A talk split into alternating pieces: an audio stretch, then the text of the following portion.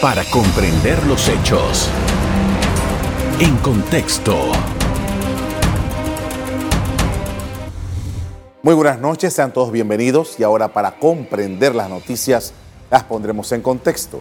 Las autoridades apuntan a un decomiso récord de toneladas de droga este año con más de 600 personas detenidas por presuntamente estar ligadas al narcotráfico.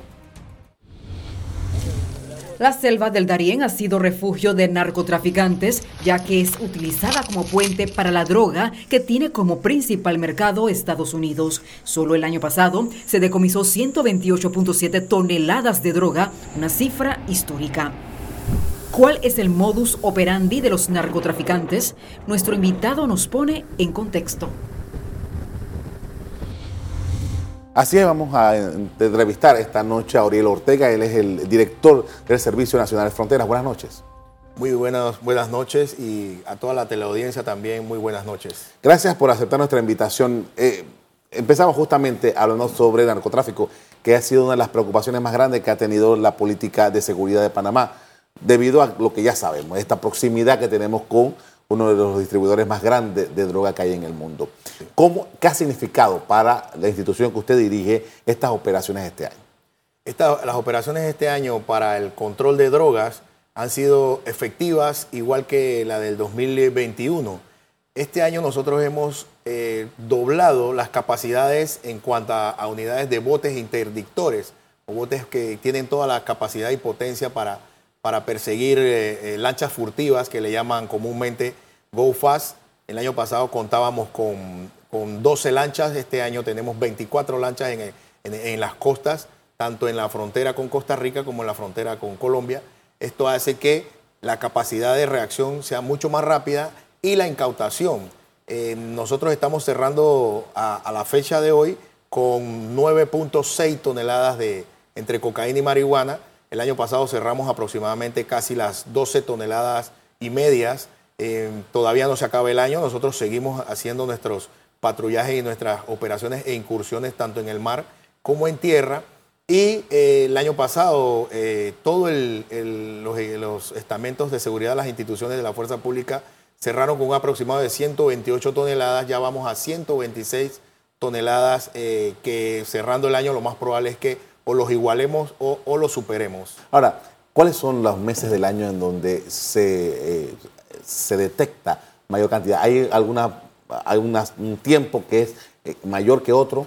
Sí, normalmente entre los meses de julio a octubre es donde hay una gran cantidad de lanzamientos y es también producto de los movimientos de las corrientes marinas. Eh, ejemplo, para, para, estos meses en la, en la en el litoral caribe, eh, normalmente el, mar es mucho más calmo, a diferencia que en el Pacífico. Posteriormente, en enero a febrero, marzo, es al contrario, en el Pacífico es mucho más calmo y en el Caribe entonces los vientos norte aumentan los oleajes. Es por eso que eh, la cantidad de lanzamientos que se hacen normalmente con más, más, más, más consistencia son entre junio y, y, noviembre. Normalmente en diciembre ya como quien dice ellos van toda la carga que pudieron lograr meter hasta noviembre y de ahí entonces entrar igualmente a un relativo descanso en los meses de diciembre. Para el Senafrón, ¿qué significa eh, en su operación en la lucha contra la droga? Para nosotros la lucha contra las drogas es prioritario que la droga no toque suelo panameño, no llegue a tierra firme.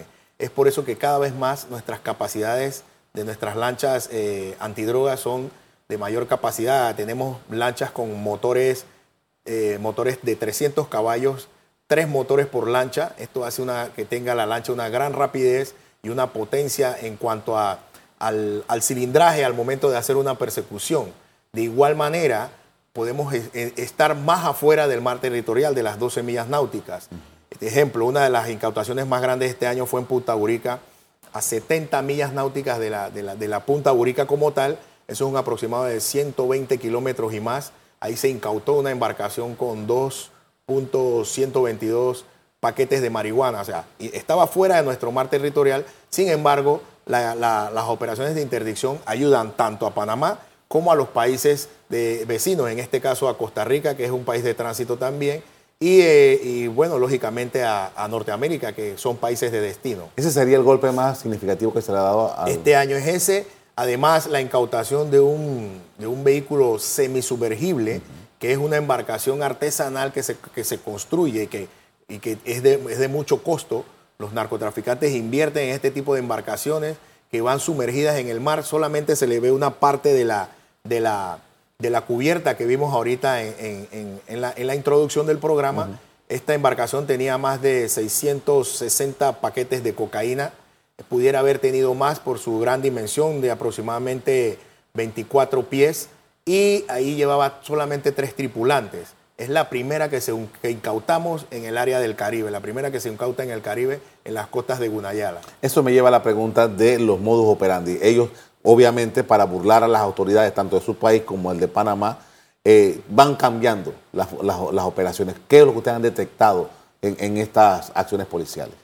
En cuanto al modo operandi, eh, se diversifica dependiendo del tipo de narcotraficante. Los narcotraficantes que tienen mucho más dinero invierten, ejemplo, en una embarcación como esta. Esta embarcación, si nosotros no la detectamos a tiempo, hubiera entrado a costas panameñas o hubiera continuado su recorrido y, es muy difícil detectarlas. La pericia de nuestras unidades y, y nuestro personal con toda su dotación, con sus equipos de visión nocturna, de visión térmica, entonces logran ver las estelas en el mar y ahí es donde inicia la persecución. Normalmente lanchas artesanales o lanchas de personas que están haciendo labores de pesca o algo no se mueven en la noche o en la oscuridad. Entonces el análisis nuestro de las fases de la luna, las noches más oscuras, parece mentira, son noches que de repente pensamos que nadie se va a mover por la misma forma de, del tiempo, pero sin embargo para ellos el ocultamiento en este tipo de, de situaciones naturales son las que aprovechan y es la que nosotros hemos aprendido a salir con mayor cautela y mayor eh, precisión para buscar entonces puntualmente a estas personas que van cambiando constantemente, constantemente. Cuando ellos analizan las formas de cómo, ejemplo, la, situación de contenedores en los puertos, cómo logran meterlos, o sea, es, es, una, es también una, una línea logística y de comunicaciones internacionales y nacionales para lograr hacer ese conducto, esa trayectoria de ruta del, narcotráfico y, definitivamente, como decía al principio, dependiendo del narcotraficante, el que más invierte tiene mejores condiciones de asegurar su, carga o su producto ilícito. Seguimos con Oriel Ortega, es el director del Servicio Nacional de Fronteras. Estamos analizando la situación de las operaciones de esta institución y uno de los elementos también que eh, está dentro de la actividad que realiza Senafron es el, trabajo con migrantes, que de nuevo, así como la droga, también hemos tenido cifras eh, extraordinarias en este año. Sí. Este año llevamos a la fecha 246 mil personas que han transitado por Panamá. Asumimos que al día de hoy, en dos días que se termine el año, pudiéramos llegar alrededor de los 249 mil personas que han transitado por Panamá en este, en este año. ¿En qué se basa las ah, actividades de Senafrón con los, con los migrantes? Nosotros hacemos una serie de actividades, primero, de, el resguardo del control territorial, evitando que ya las rutas eh, ya eh, eh, determinadas en este momento, que son dos, hacia una población que se llama Canán Membrillo y otra población que se llama Bajo Chiquito, que son comunidades de acogida. Son las primeras comunidades después de que uno entra por los hitos fronterizos de, la miel y el hito fronterizo entre Chucurtí y, el hito de Cerro Gandhi, llegan entonces a estas comunidades. Eso entonces, es comarca. Sí, entre la comarca, entre la comarca Gunayala y la provincia del Darién. que es parte de la comarca en Veragua Nosotros lo que hacemos es evitar que haya nuevas rutas. Eh, la migración no la, crea, no la crea Panamá, la migración viene de, de Sudamérica. Tampoco somos un país de destino, porque ellos solamente han transitado por nuestro país. Entonces, son tres maneras de trabajar, que es la primera, es eh, por la inhóspita selva del Darién, cuando encontramos migrantes, en su gran mayoría los tenemos es que ayudar, precisamente porque antes de entrar a Panamá ya han venido casi de dos días de estar caminando la selva del lado colombiano, que es el Parque Nacional de los Catíos. Cuando entran a Panamá, al Parque Nacional de Arién, pues eh, ni, siquiera los panameños vivimos en esas áreas, son totalmente inhóspitas.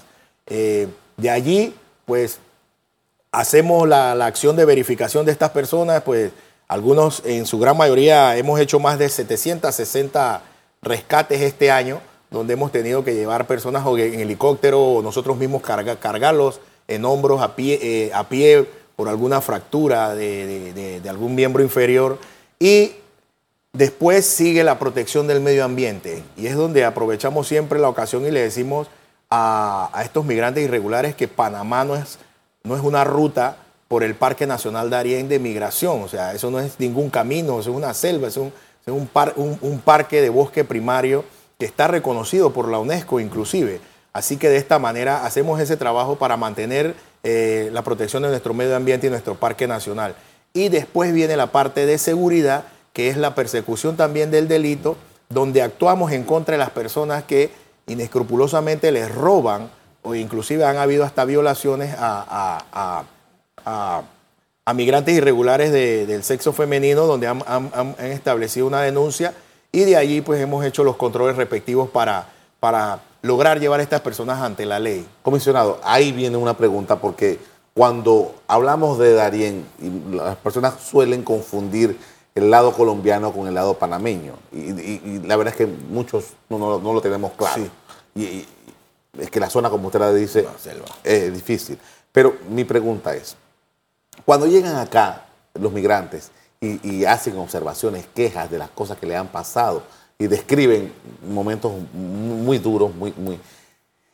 ¿de qué lado está? ¿Dónde le sucede esto? ¿Cuál es el problema? Que si hay una creciente, que si, que si les roban, que si el, violador, eh, que si el coyote, etcétera. Eh, ¿Dónde se ubican estos problemas?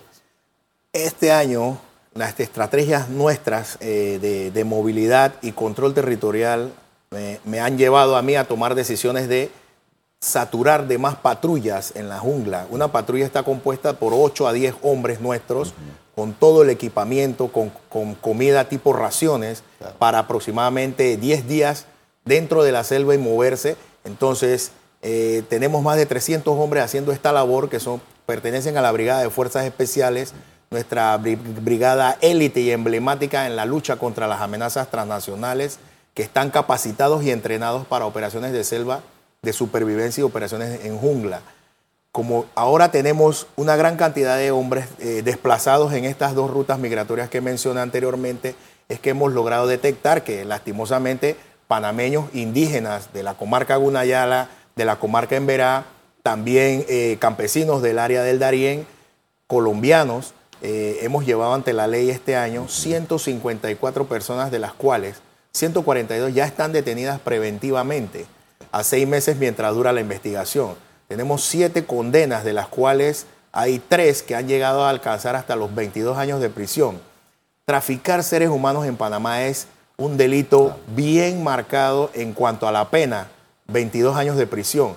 Y también eh, en este momento tenemos cinco personas que están en sus casas detenidos preventivamente, están firmando como medida cautelar.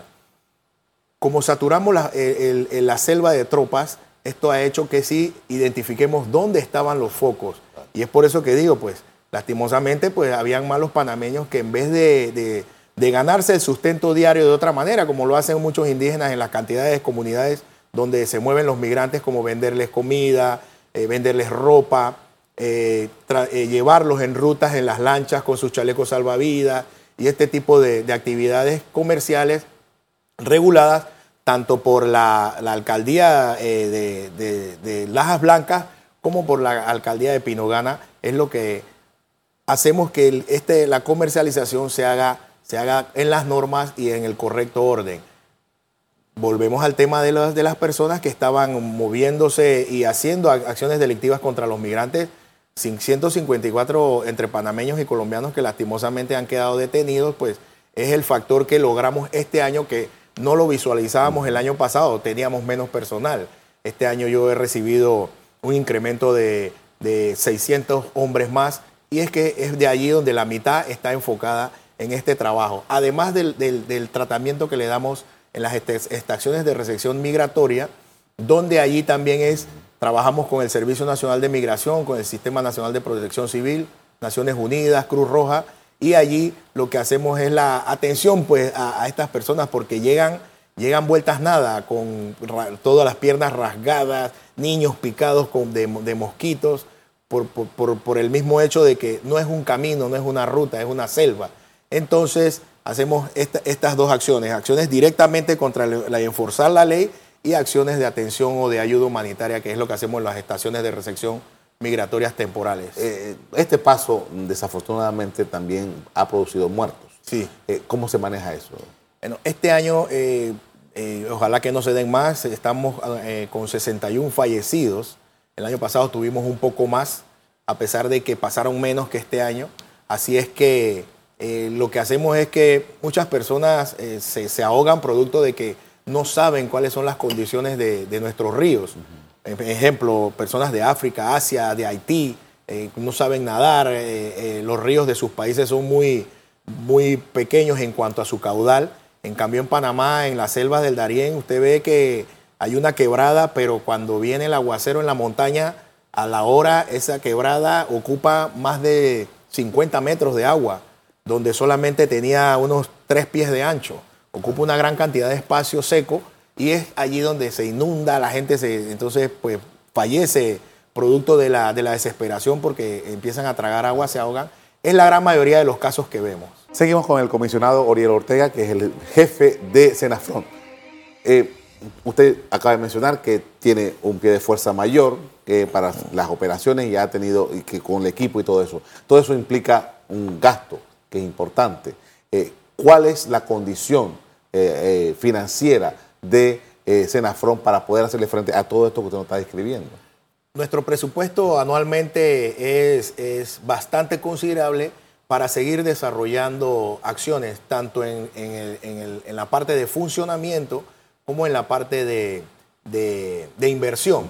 Eh, ejemplo, cuando yo asumí el mando hace tres años y medio, solamente contábamos con 23 motos del grupo de reacción inmediata motorizado. Hoy tenemos 97 motos que están distribuidas en todas nuestras cuatro brigadas, que es Panamá Este, Chepo, eh, Darién, em, y Chiriquí y parte de Bocas del Toro y de allí eh, la movilidad también de vehículos, eh, equipos de transporte rodante. Eh, nosotros tenemos nuestras, em, nuestros emblemas en, los camiones que circulan por todo Panamá con el eslogan de Senafrón. son vehículos nuevos, más, más, de, más de 15 camiones, que es donde hacemos toda la distribución logística y el, y el tren logístico para, para realizar las operaciones. Hemos dotado a nuestro personal de chalecos multipropósito de, la, de, la, calidad más, más, alta que utiliza hasta las fuerzas especiales del ejército de los Estados Unidos, equipos de visión nocturna, equipos de visión térmica para, sentir el calor corporal de, de, algo que se mueva en la selva. Y también eh, en la parte, de, la, eh, la, parte técnica de investigación, de análisis eh, prospectivo de nuestras unidades de inteligencia son también eh, producto de cursos que hemos enviado a países amigos como Colombia, eh, Estados Unidos, España, y de esta manera pues llevamos así el, profesionamiento, la, profesionalización de las, de las tropas y de igual manera de la mano con la, la mejor tecnología, el mejor equipo rodante. Para el año 2023, por ahí va la cosa. Sigue, seguimos, ya tenemos precisamente en el mes de diciembre lo que realizamos fue el, análisis y también la proyección eh, futura en este mes para el, próximo año en cuanto a qué más nos falta. Ejemplo, una de las debilidades de todas las, de todas las instituciones, de toda la fuerza pública, normalmente es el equipamiento individual de la unidad. Su uniforme, sus buenas botas, su buen equipo policial, que es lo que más necesitan ellos para entonces eh, realizar el trabajo y un servicio de calidad a la comunidad para la cual nosotros nos servimos y de igual manera las instalaciones. Si una unidad no tiene dónde dormir bien, no tiene sus instalaciones con un buen aire acondicionado, unos buenos comedores, una buena dieta de comida balanceada, pues de esta manera no va a poder hacer un servicio policial correcto. Ahora, en los dos primeros segmentos del programa estuvimos hablando casi que enfocados en, la frontera con Colombia, pero eh, explíquenos cómo, cómo es la, la operación cómo se diferencia la operación de lo que hacen en la frontera con Colombia, con, a diferencia de la operación en la frontera con Costa Rica. En la frontera con Costa Rica es mucho más policial. Allí sí hacemos labores netamente enfocadas a procedimientos policiales, lo que es mecánicas de arresto, patrullaje en vehículos, a pie. Eh, hemos incorporado el, servicio policial en bicicletas, que nos ha dado mucho resultado en poblaciones más que todo de asentamientos informales o donde hay veredas, donde la bicicleta transita sin ningún problema. Y allí sí entonces hacemos otro tipo de trabajo. Parece mentira, pero aquí en la frontera con Costa Rica tenemos que ser más puntuales en la protección fronteriza como tal, porque el tránsito es mucho más, más fácil. Es caminos, es puentes, inclusive hay casas que la sala empieza en Panamá y los cuartos terminan del lado costarricense. Entonces allí es donde tenemos que estar mucho más pendientes de ese control para evitar contrabando. Y uno de, los casos importantes mencionar, este año nosotros estamos cerrando con más de 62 millones de unidades de cigarrillos capturadas producto del contrabando eh, que intenta cruzar de Panamá hacia, hacia Costa Rica, porque es comprado en países eh, de Centroamérica. Eh, estas unidades de cigarrillos que en Panamá no se pueden vender porque no reúnen los controles sanitarios del Ministerio de Salud.